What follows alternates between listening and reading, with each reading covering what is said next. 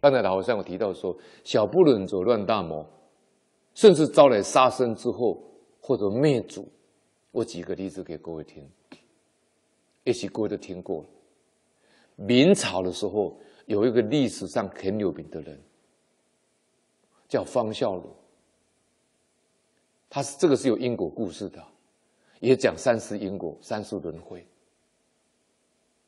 他保护明太祖朱洪武开创天下，功劳很大。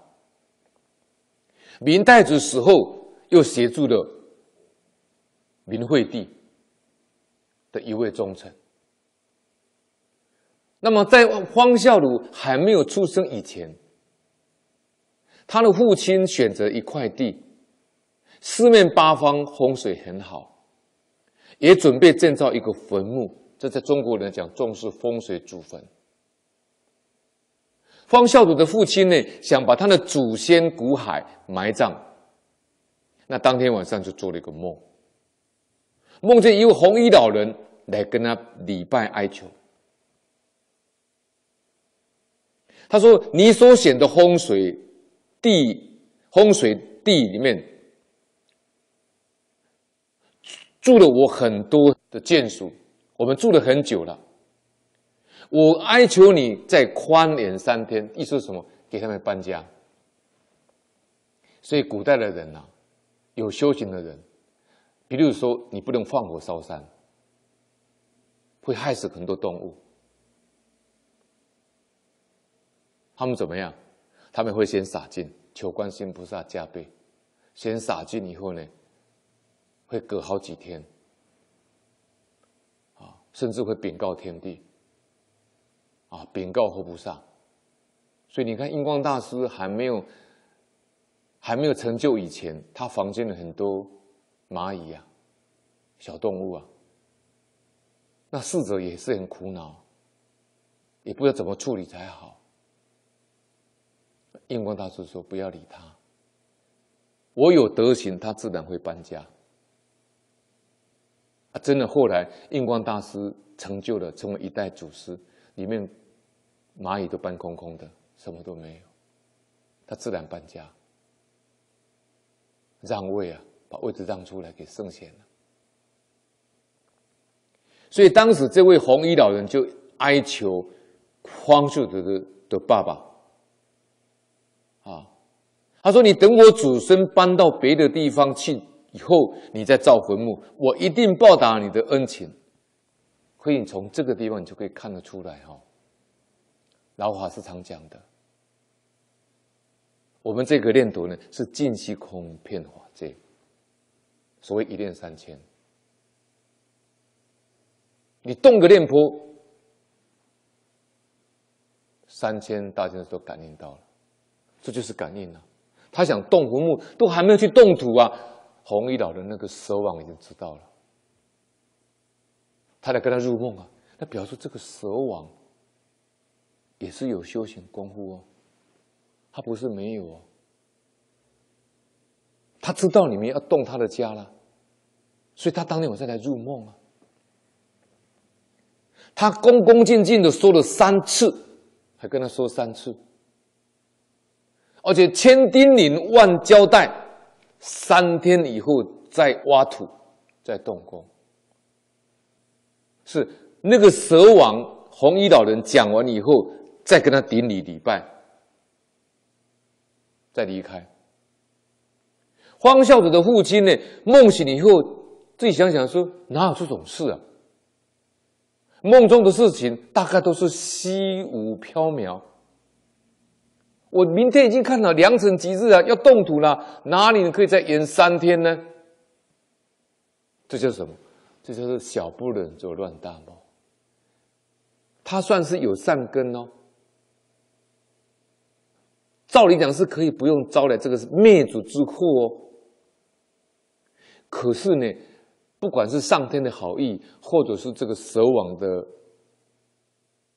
他的这种。灵通也好了，来先给你入梦告知你了，你应该有预感说，哎，这个梦是真的假的？如果是真的话，那怎么办呢？如果你稍微再这样思考，就逃过一劫了。他不是，他说我良辰吉日，即时即使要动土了，这叫什么？这是我们众生以生俱来的我执，就是贪嗔痴。为什么贪那个吉时，贪那个风水宝地？其实呢，福地福人机，福人机福地。往后我们还会讨论到导上，导上有开示这个道理。所以佛家讲心不随境转，若能转境，则同如来。这句话就可以改变命运了。心不随境转嘛，心静则国土静嘛。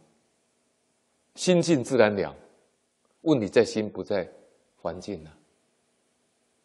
所以心不随境转，心静则国土静。若能转境，则同如来。这告诉你什么？你要从因地下手，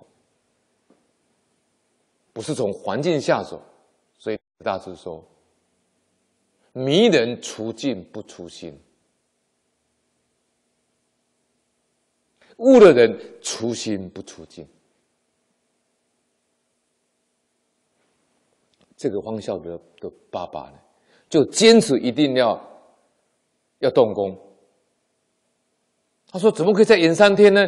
就命令工人开工掘地，结果挖到地下一穴，一个一个穴，穴中有一缸的蛇呢，数百条。他就用火把把那红蛇呢全部烧死。当天晚上。又梦见那个红衣老人，满面怨恨，啼啼哭哭的向他说：“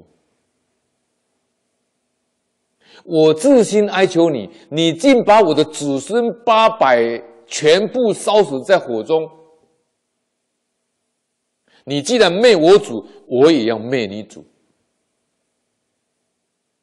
后来，这个烧蛇的人坟墓做好以后。就就生出了方孝孺，谁来投胎的？你们猜，蛇王来投胎的，真的可怕。蛇王已经修了好几世的，可以转生为人了。所以佛陀讲，人死为为养，养死为人啊。你看这个蛇蛇王来投胎了，到你家去报仇了。他当你的儿子方孝孺，所以方孝的一出生以后，他的舌头是尖的。我们一般说的不是尖的，他说的是尖的，很尖呢、跟那个蛇一样。你要知道啊，动物里面最不好得罪是谁？你知道？蛇。你千万不要打蛇。大陆东北有一个蛇人。后来很多念佛人就跟他诵经超度，诵地藏经超度，那个影片过都看过了。我长那个鳞片，像蛇一样，好可怕。那是真实的杀蛇人呐、啊，杀蛇的人呐、啊，每天去抓那个蛇，杀那个蛇啊。你看他后来就变蛇人了，因果报应了。后来方孝孺长大成人。官当到翰林学士，学问非常的好，又忠又孝。你看这个因果是不是很特别？蛇王来投胎的，学问又好，又忠又孝，哎，隐藏因果在里面。你怎么想都想不透啊。这假使百千劫，所作业不亡，因缘会逢时。果报还自受啊！因果的玄妙就在这个地方啊，难思难议啊，所以错综复杂，所有现报、生报、后报，有显报，有隐报，有直报，有巧报。等到明太子死后，北方的燕王。想要夺取他的侄儿明惠帝的地位，就引兵南下，攻打南京。一切文武百官都投降了，唯有方孝孺不肯投降。他忠吧？但是只有这样的话，才会造成整个他家族被灭啊。燕王就命令方孝孺写榜文，昭告天下说：燕王为保护明朝江山而攻入南京城。结果呢，方孝孺知道事情并不是这样，就写出报告说：燕贼篡位。他还不照他意思写，他写燕杰篡位啊，他燕王嘛，是燕杰篡位。立即出怒的燕王，燕王大发脾气的说：“汝不怕灭九族吗？”